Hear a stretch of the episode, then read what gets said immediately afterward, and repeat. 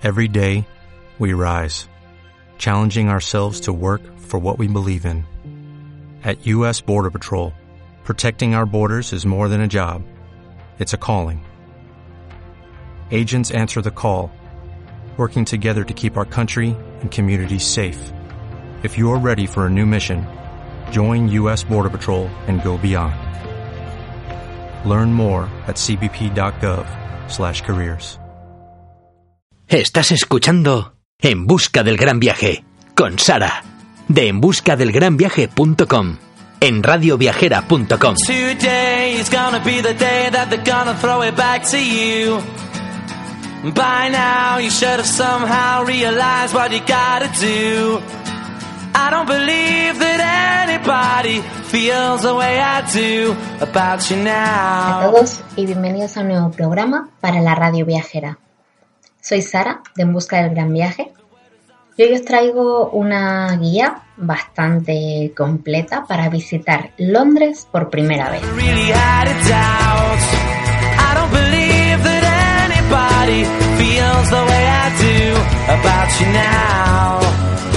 Londres es uno de esos eh, lugares a los que tenemos que volver, eh, ya que en una sola visita no puedes ver ni hacer todo lo que te ofrece esta increíble ciudad.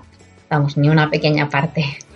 Está claro que tampoco eh, vamos a ver todo, aunque volvamos una segunda e incluso una tercera vez.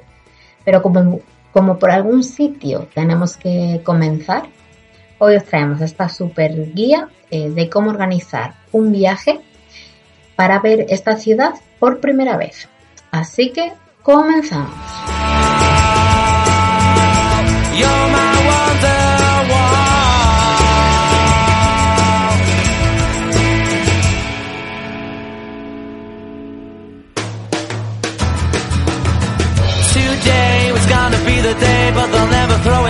To you. By now, you should have somehow realized what you're not to do.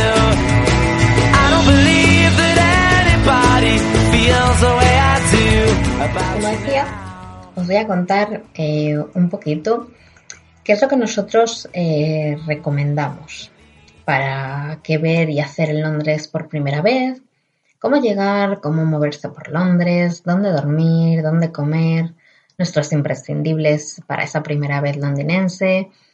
Eh, y bueno, pues vamos a comenzar por qué ver y hacer en Londres por primera vez.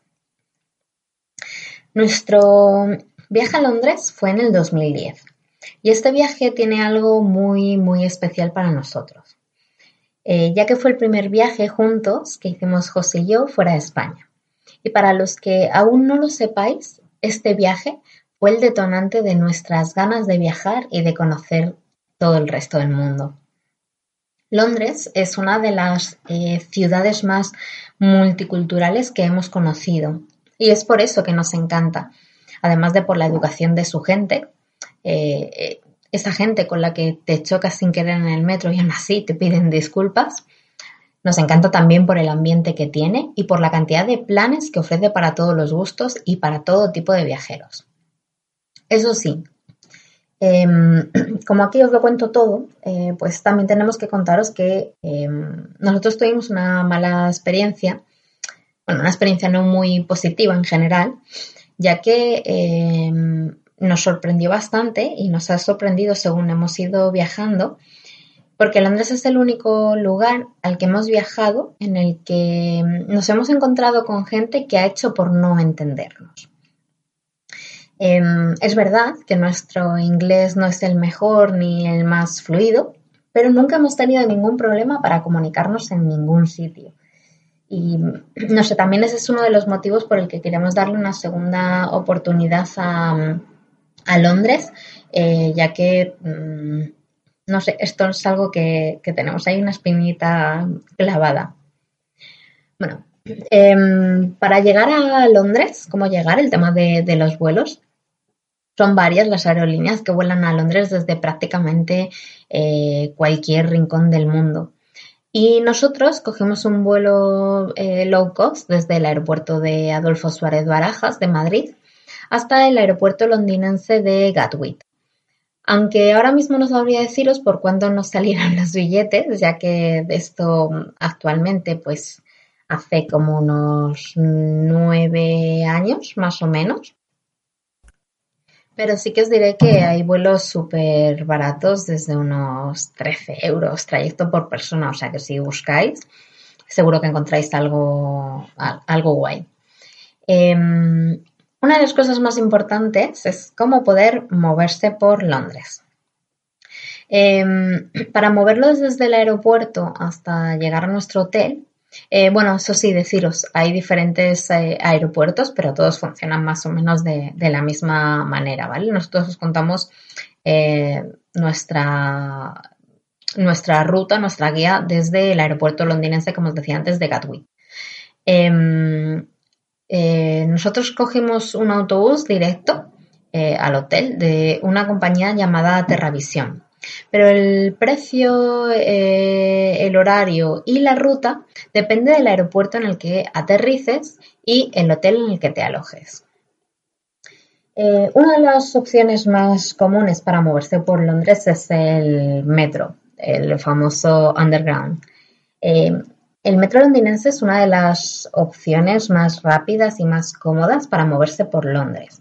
Aunque ya os digo que las primeras veces que cojáis el metro eh, puede resultar un tanto complicado, o por lo menos eh, a nosotros nos lo pareció. Este transporte está dividido en nueve líneas, más otras dos adicionales, por si acaso no eran suficientes, eh, y cada una con un nombre y un color diferente. Así que cuando os montéis en el metro debéis saber cuál es la parada en la que os debéis bajar y hacia dónde se dirige el metro en el que os montáis, además de el horario de las líneas y em, cómo poder comprar los, billetes para, llegar. Em, en cuanto al horario, el primer metro sale de la estación sobre las 5 de la mañana y el último sobre las 12 de la noche. Hay que tener en cuenta que esto es orientativo ya que algunas líneas pueden retrasar este horario y em, sobre todo los fines de semana se amplía eh, dicho horario durante la noche. En cuanto al precio, los billetes de metro tienen diferentes precios según la zona por la que te muevas. Pero para que os podáis hacer una idea, un billete sencillo de la zona 1 ronda unas 5 libras. Por lo cual, eh, nosotros os recomendamos coger una tarjeta de transporte ya que sale mucho más barata, casi eh, por la mitad de precio el, billete. En cuanto a dichas tarjetas de transporte, eh, la tarjeta Oyster Card es la opción más económica para poder, para poder eh, coger el metro eh, o el autobús público en Londres. Y es la que nosotros usamos en nuestro viaje. Esta tarjeta se compra y se recarga en cualquier estación de metro, tanto en las taquillas como en las máquinas de autoservicio, o en las tiendas del centro con el letrero de Oyster Ticket Shop. Eh, hay que comprar una por cada pasajero y hay que dejar una fianza de 5 libras que os devolverán, junto con el saldo que quede, cuando entregues la tarjeta. Para empezar, os recomendaríamos hacer una recarga de entre 10 y 20 libras aproximadamente. Em, más formas de movernos por Londres. El tema del autobús público. Comprando la tarjeta de transporte londinense, em, moverse en autobús es la opción más económica de poder conocer Londres. Aunque ir en autobús puede tener una desventaja muy grande con respecto al metro, los atascos. Ir en autobús a hora punta eh, tarda mucho más en recorrer un trayecto que si lo hacemos en metro. Además de eh, tener eh, un plano que a priori a nosotros nos parece bastante más complicado que el de dicho metro, y es decir, Además de los autobuses diurnos, existen autobuses nocturnos en las líneas principales que se distinguen con una N y que están en funcionamiento durante toda la noche. El horario y la frecuencia de los autobuses diurnos dependen de la línea y del día de la semana. Lo más habitual es que, al igual que el metro, las líneas principales funcionen entre las 5 de la mañana y las 12 de la noche. El precio. Actualmente tenéis que tener en cuenta que no se permite el pago en efectivo al conductor del autobús, por lo que siempre hay que comprar el billete sencillo antes de montar, o bien tener saldo suficiente en la tarjeta de transporte. que con esta última el precio del billete serían eh, 1,5 libras más o menos.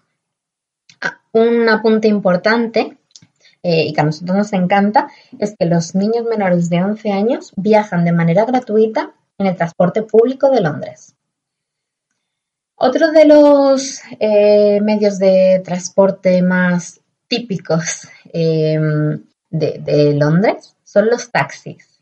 En concreto, los taxis negros, los famosos eh, black cabs. Actualmente son uno de los taxis más caros de Europa. Así que os recomendamos usar el transporte público para moveros a cualquier lugar de la ciudad, a no ser que queráis daros el capricho. Em, y aún así, eh, si queréis conocer cuáles son las tarifas de estos taxis de lujo, eh, tenéis el enlace a través del, blog, ¿vale? En la guía para visitar Londres por, primera vez.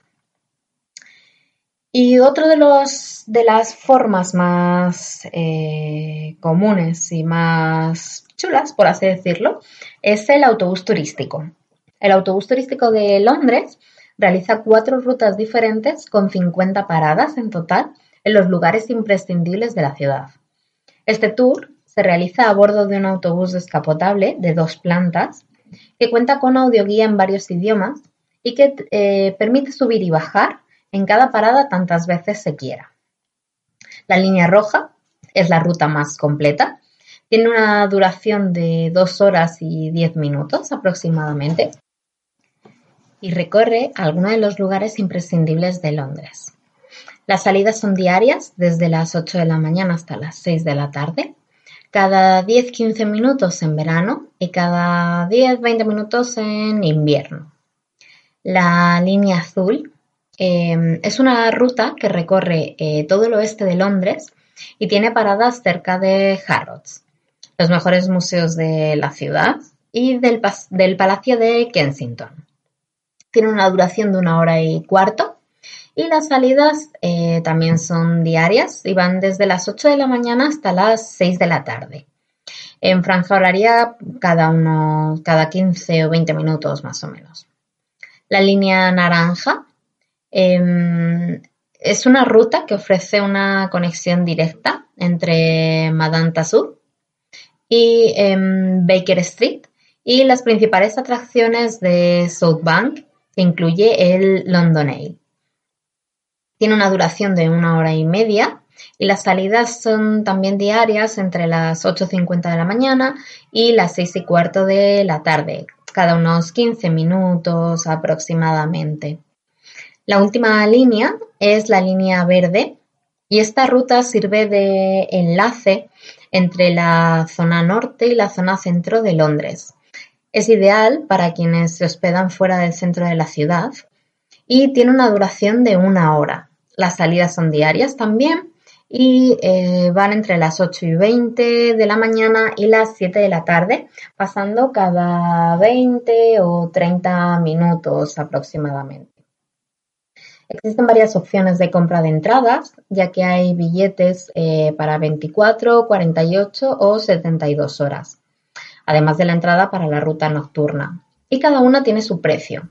Así que, al igual que el enlace de los taxis, tenéis el enlace directamente en el blog, donde os dejamos todas las opciones para la compra de dichos billetes del autobús turístico.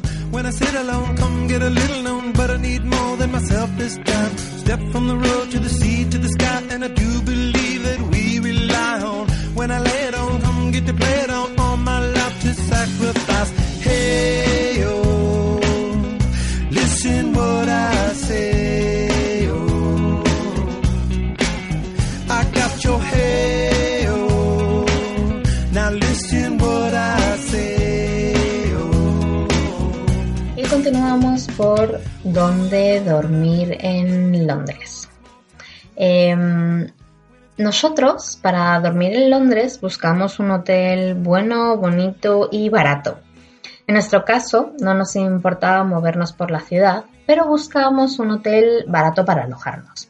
Así que preferimos tener que desplazarnos hasta las atracciones principales en metro y nos alojamos cerquita del estadio del Chelsea, el Stamford Bridge. Justo al lado de la estación del metro del Fulham Broadway Understand Station. Em, el hotel en el que nos alojamos es el Ibis London Earth Court, que como os decía, eh, no está precisamente en lo que se dice pleno centro de Londres, está como unos 5 kilómetros aproximadamente, pero por el precio que lo encontramos eh, mereció la pena. El metro está al lado, así que en pocos minutos estás en cualquier lugar de, la ciudad. Y además, la parada del bus que comunica directamente con el aeropuerto está literalmente en la puerta de dicho hotel. Todo estaba muy limpio y la habitación era bastante confortable. La cama súper cómoda y un baño ideal para nosotros. Al ser Londres, em, como pasa en muchas ciudades, el suelo de prácticamente todo el hotel está enmoquetado. Pero aún así, como os decía, eh, se ve muy, muy limpio. Esta era la primera vez que nos alojamos en un hotel de la cadena Ibis, pero no fue la última, ya que en varios de nuestros viajes hemos elegido estos hoteles para, alojarnos. Más opciones eh, de Londres, en este caso, ¿dónde comer? En Londres eh, no vais a tener ni el más mínimo problema para, para encontrar un lugar donde poder comer. Hay opciones para todos los gustos y por supuesto para todos los bolsillos. Ya sé que normalmente eh, suelo hacer una lista o incluso un post o un podcast para recomendar todos los lugares donde poder comer en cada uno de los sitios que visitamos, pero como os decía, como hace más de nueve años de este viaje, He de deciros que de Londres no tengo todos estos sitios apuntados. Además, íbamos de novatos. Pero sí tengo la tarjeta de un sitio, ya que José la cogió eh, porque comimos genial. Aplauso para él. Eh, y este lugar se llama Bistro 1 y os lo recomendamos. Incluso si este viaje lo que planeáis con niños, está recomendado. La decoración es de estilo árabe con unas lámparas preciosas el trato es muy amable, lo que sigue siendo, em, lo sigue siendo según las opiniones de TripAdvisor. Y la comida está muy buena. Sirve comida bastante variada, desde las típicas fish and chip o hamburguesas hasta ensaladas variadas, pasando por cocina de estilo libanesa. Y se encuentra en el número 27 em, de Fleet Street. En Londres hay montones de restaurantes de comida rápida, como puede ser habitual en las grandes ciudades, entre los que se encuentran algunas de las cadenas de este tipo de restaurantes que hay eh, en España, por ejemplo, como pueden ser McDonald's o Kentucky Fried Chicken. Y hay también muchísimos restaurantes de comida tanto europea como internacional. Y además, pasando por sus calles, os podéis encontrar los típicos puestos del famoso fish and chips, eh, que para los que no sepáis, eh, este plato se compone de pescado rebozado frito y patatas fritas. Todo muy sano, vaya. y ahora comenzamos em, con nuestros imprescindibles de Londres. Ya os comentaba eh, al inicio de este programa que Londres no se ve en una sola visita. Pero como creemos que hay una serie de cosas que ver y hacer que son imprescindibles si visitas esta ciudad por primera vez, sabemos que hay muchísimas opciones más, pero estas son nuestras recomendaciones. Si vais varios días y no queréis perderos nada, os recomendamos echar un vistazo a la opción de London Pass, que es la tarjeta turística londinense, para intentar ahorraros algo en vuestros viajes, ya que las principales atracciones turísticas eh, pues son un poquito elevadas de precio. Em, una de las, em, de las principales atracciones y de las principales cosas que no podéis perderos es el London Eye, que es la famosa noria gigante de Londres, que está situada a orillas del imponente río Támesis y es uno de los imprescindibles, como os decía, si visitáis la ciudad por primera vez.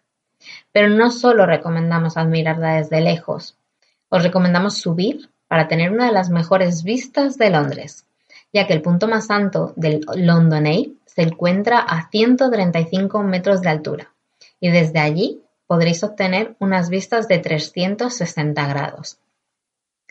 La experiencia no solo consiste en subir a una noria, dar una vuelta y ya. Consiste en una experiencia en 4D antes de subir, donde os hacen un breve resumen de la historia londinense, acompañado de algunos efectos especiales. Y en una vuelta de unos 30 minutos aproximadamente dentro de las cápsulas que componen la noria.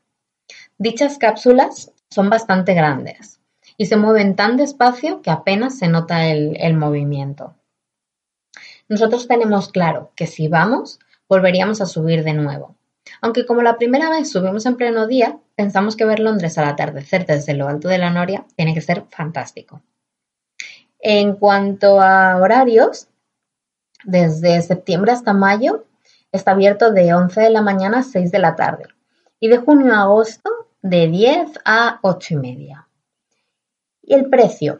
Para los adultos, em, el precio es de 30 euros con 50 y para los niños entre 3 y 15 años, el precio es de 24,80. Los menores de 3 años, pues no pagan nada. Em, otro de los imprescindibles es el Tower of London. La Torre de Londres es un castillo histórico que forma parte del patrimonio de la humanidad y para nosotros es uno de los imprescindibles y recomendables totalmente si visitáis la ciudad. Toda la visita en general merece la pena. Tanto el exterior como el interior son realmente increíbles y sus muros están repletos de historia. En este caso, de más de mil años de historia, ya que fue fundada en el año 1066 como parte de la conquista normanda de Inglaterra. Durante más de 900 años, la Torre de Londres fue sinónimo de terror, debido a que en este lugar encerraban a todos aquellos que ofendían al rey, o a los que estaban considerados de alta traición a la corona. La mayoría de los presos malvivieron en condiciones horribles y no salieron con vida, y algunos corrieron menos suerte y fueron torturados antes de ser ejecutados en la cercana Tower Hill. Los horarios, em, desde noviembre hasta febrero, em, está abierto de martes a sábado de 9 a 4 y media y los domingos y lunes de 10 a 4 y media. La última entrada, la última hora para poder acceder son las 4 de la tarde. Desde marzo hasta octubre abre de martes a sábado de 9 a 5 y media y los domingos y lunes de 10 a 5 y media, siendo la última entrada a las 5 de la tarde. El precio. Los adultos pagan 31 euros por entrada. Los estudiantes y los mayores de 65 eh, pagan 24,30 los niños entre 5 y 15 años pagan 14,80 y los menores de esta edad entran gratis. También existen dos pases familiares que os pueden resultar interesantes. Uno para dos adultos y hasta, tres niños que cuesta 79 euros y otro para un adulto y hasta tres niños que cuesta 55,80.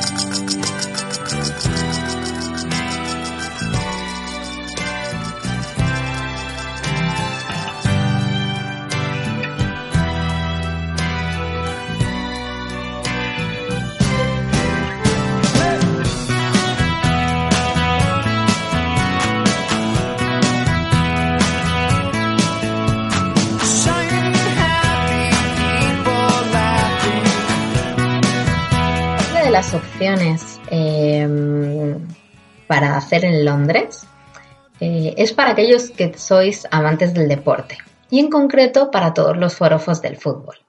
Visitar uno de los estadios más emblemáticos de Londres es una parada imprescindible. Nosotros intentamos ver algún campo de fútbol siempre que vamos a alguna ciudad y en este viaje dudamos cuál de los estadios de fútbol que hay en Londres debíamos visitar al final, por cercanía a nuestro hotel, ya que veíamos el estadio desde la ventana de nuestra habitación, decidimos ver el Stamford Bridge, la casa del Chelsea Football Club.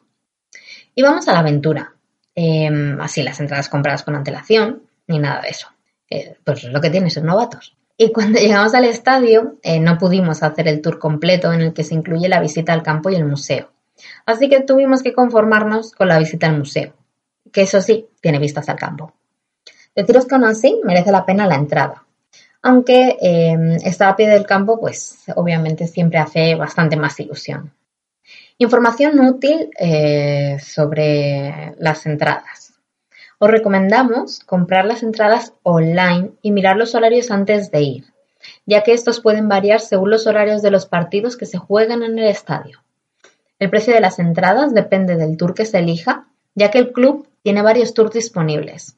Así que en el blog os dejamos la web oficial del Chelsea para que podáis elegir la que más os convenga. Em, otros imprescindibles de Londres, en este caso la abadía de Westminster y el Big Ben. La abadía de Westminster es una iglesia de estilo gótico y es una visita totalmente obligada para todos aquellos que quieran saber más de la historia británica. Desde hace casi mil años, la abadía de Westminster ha sido testigo de las ceremonias reales más importantes, tales así como la boda de los duques de Cambridge, el príncipe Guillermo y Kate Middleton, eh, la celebración del 80 cumpleaños de la reina Isabel II o el funeral de la princesa Diana, entre otros.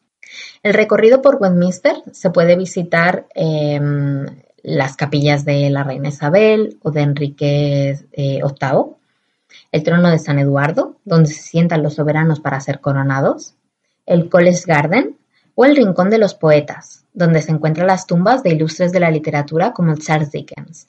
Em, horario de la Abadía de Westminster. Está abierta de lunes a viernes, de 9 y media a 3 y media. Los sábados de 9 a 1, eh, de 9 a 3 entre mayo y agosto. Y los domingos permanece cerrada a las visitas turísticas. La abadía permanece abierta exclusivamente para eh, servicios religiosos. De lunes a viernes al mediodía se realizan eh, estos servicios religiosos también en la abadía de Westminster, por lo que no se permite acceder entre las 12 y la 1. Si entráis antes de las 12 podéis asistir al acto religioso que, que se oficia en ese momento. El precio para entrar eh, para los adultos es de 23,70. Para los estudiantes y los mayores de 60 años la entrada cuesta 20,30 y los niños entre 6 y 16 años pagan 10,20. Los menores de 6 años no pagan entradas. Y en cuanto al Big Ben, realmente no es el reloj de la torre que podamos ver a simple vista, sino que es el nombre con el cual se conoce a la campana de dicho reloj aunque normalmente también se le conoce así. Este es sin duda uno de los mayores iconos londinenses y se encuentra situado en el Palacio de Westminster, la sede del Parlamento del Reino Unido, justo pegado al río. El poder escuchar cómo suena el reloj cuando marca las 12 es una auténtica experiencia que hay que vivir en Londres.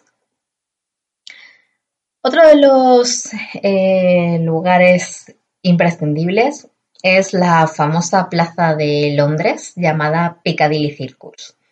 Es uno de los puntos de encuentro más concurridos de la ciudad y no es para menos, ya que es uno de los epicentros de ocio londinenses. Toda la zona está llena de tiendas de todo tipo, de restaurantes para todos los bolsillos, de cines, de teatros con espectáculos y obras para todos los gustos. Justo en el centro de la plaza se encuentra la fuente de Eros, uno de los iconos por el cual es conocida esta plaza, el otro gran icono es el conjunto de luces y pantallas y carteles luminosos que le dan vida a dicha plaza, sobre todo al anochecer. Este lugar es el primero que nosotros eh, nos encontramos nada más llegar a Londres, después de dejar las maletas y coger el metro para ir al centro. eh, y he de deciros que a mí personalmente me decepcionó bastante. Eh, por lo menos esta primera vez, ¿vale? Porque era la primera vez que visitaba la ciudad y me esperaba otra cosa. Yo creo que mi intención era sacarme una foto sin gente o algo así, o al menos con poca gente. Y obviamente eso es prácticamente imposible. Este es uno de los lugares más concurridos de Londres. Em, más cosas eh, que hacer. Pues, por ejemplo, ver el cambio de guardia. El cambio de guardia londinense es otra de las em, atracciones, entre comillas, más concurridas y visitadas de esta ciudad. Y no es para menos. Poder ser testigos de un fantástico espectáculo es uno de los imprescindibles si visitáis Londres por primera vez, aunque yo creo que lo visitaría una segunda. ¿Y en qué consiste el cambio de guardia? Eh, seguro que alguna vez habéis visto eh, a la Guardia Real londinense en alguna foto, y esto es exactamente lo que os vais a encontrar en el cambio de guardia un grupo de guardias que eh, portan en sus cabezas un enorme sombrero de piel de oso, eh, que realizan un desfile por las calles de Londres al ritmo de distintos estilos musicales, que son interpretados por una orquesta que les acompaña. Una vez que la Guardia Real llega al Palacio de Buckingham, El grupo de guardias que han ocupado los puestos asegurando el palacio son relevados por otros guardias que acaban de llegar al sonido de la banda musical militar. El horario de cambio de guardia comienza a las diez y media con la salida de la Guardia Real de ambos destacamentos y desde el cartel de Wellington y desde el Palacio de St. James. A las once comienza el cambio de guardia eh, oficial en el Palacio de Buckingham. Fechas.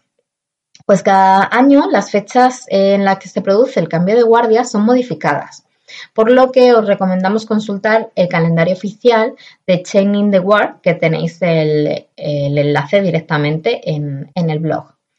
Y la duración del cambio de guardia eh, es de aproximadamente unos 45 minutos.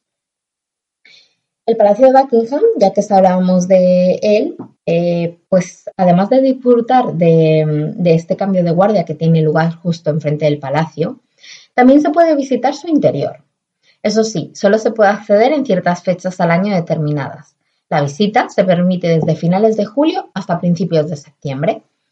Este palacio fue construido para el duque de Buckingham en 1703 y desde 1837 es la residencia principal de la familia real británica, donde en la actualidad vive la reina Isabel II. Existen dos opciones de visitas diferentes. Comprando una entrada que te permite acceder a los salones de estado y otra que además de dichos salones eh, permite el acceso a las cocheras reales y a, la y a la galería de la reina. El horario, desde el 21 de julio al 31 de agosto, se puede visitar desde las 9 y media de la mañana hasta las 7 y media de la tarde y desde el 1 de septiembre hasta el 30 del mismo septiembre el horario es de 9 y cuarto a 6 y media. El precio. Para el Buckingham Palace y los salones del Estado, los adultos pagan 25 libras, los estudiantes y los mayores de 60 años pagan 22,80 y los menores de 17 años pagan 14 libras. Si esta entrada le añadimos las cocheras reales y la galería de la reina, pues para los adultos tiene un coste de 45 libras, para los estudiantes y los mayores de 60 años 40 libras y para los menores de 17 años 24,50. En ambos casos, para la entrada eh, de los menores de 5 años es totalmente gratuita. Más opciones que hacer en Londres eh, la primera vez que lo visitáis es el Museo de Historia Natural. Este Museo de Historia Natural es uno de los más famosos de Londres y os aseguro que no es para menos. Nosotros estuvimos poco más de una hora y prácticamente no nos dio tiempo a ver nada. Así que como primera recomendación os diría que si tenéis tiempo le dedicases un ratito más. Se tarda bastante en verlo completo. Y dicho museo es visitado por multitud de adultos, pero también os digo que merece la pena eh, porque es una visita imprescindible si vais con niños. Nosotros tenemos muy claro que volveremos a visitarlo cuando vayamos con Paula. En el museo podéis encontrar réplicas a tamaño real de algunos de los mamíferos más grandes de este planeta, como los elefantes o la estructura ósea de una gran ballena azul. También hay una zona donde ver dinosaurios, incluso insectos. Así que si os gustan los animales, la naturaleza y la historia de la evolución de la Tierra, no os podéis perder la visita al Natural History Museum. El horario es de lunes a domingo, de 10 de la mañana a 5.50 de la tarde. La última, la última hora para entrar son las 5 y media. Cierran del 24 al 26 de diciembre. La mejor parte de este museo es que la entrada es totalmente, totalmente gratuita. Una de las plazas más visitadas es Trafalgar Square. Es una de las más importantes de Londres y también una de las más concurridas eh, visitadas tanto por turistas como con los propios eh, londinenses. Esta plaza fue creada para el año 1830 eh, para la conmemoración de la victoria de la Armada Británica frente a la española y a la francesa en la batalla del Trafalgar. En el centro de la plaza nos encontramos con una enorme columna de granito que ronda unos 50 metros de altura y dicha columna es la columna de Nelson, que fue construida en 1843 en honor a Nelson, el almirante al mando de la Armada Británica durante la batalla de Trafalgar. Y en lo alto de la columna se encuentra Nelson rodeado por cuatro grandes leones de bronce. Uno de los edificios más importantes y más emblemáticos de la, de la plaza es el National eh, Gallery, que está considerado el museo de arte más prestigioso de la ciudad y uno de los más reconocidos a nivel mundial. Si os gusta el arte, esta es otra de las visitas que debéis incluir en vuestro viaje. Más cosas importantes, el Covent Garden, por ejemplo, es una de nuestras zonas eh, favoritas de Londres y también una de las favoritas tanto de otros turistas como de los propios londinenses, ya que es uno de los barrios más animados de la ciudad. Una de las cosas que más nos llaman la atención es la cantidad de artistas callejeros de todo tipo que amenizan los paseos y las compras de los transeúntes.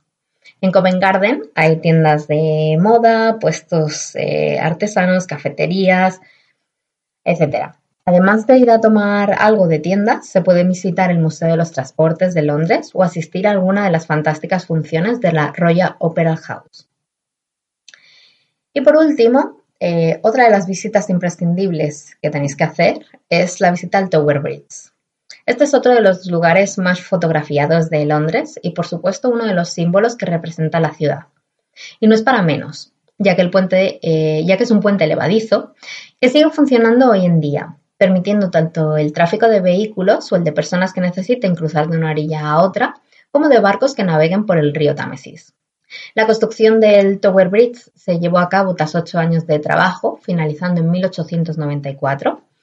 Posteriormente, en 1910, se cerraron al público las pasarelas elevadas del puente y en 1982 dichas pasarelas fueron cubiertas, formando así la parte de la exposición interior. El Tower Bridge se puede también visitar en su interior.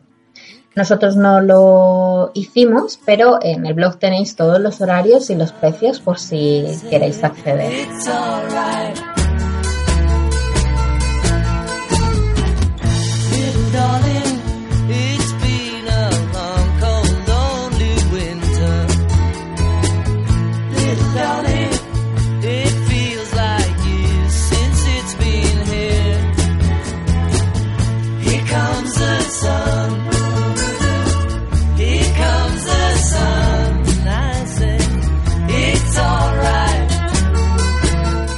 Hasta aquí nuestros imprescindibles si visitáis Londres por primera vez. Esperamos que os haya gustado y que os sirva para vuestra visita a esta increíble ciudad. Nosotros por nuestra parte esperamos volver a Londres una segunda vez, ya que consideramos que nos dejamos un montón de planes en el tintero y queremos incluir actividades pensadas para niños, ya que sabemos que esta ciudad tiene un montón de planes pensados para los más pequeños.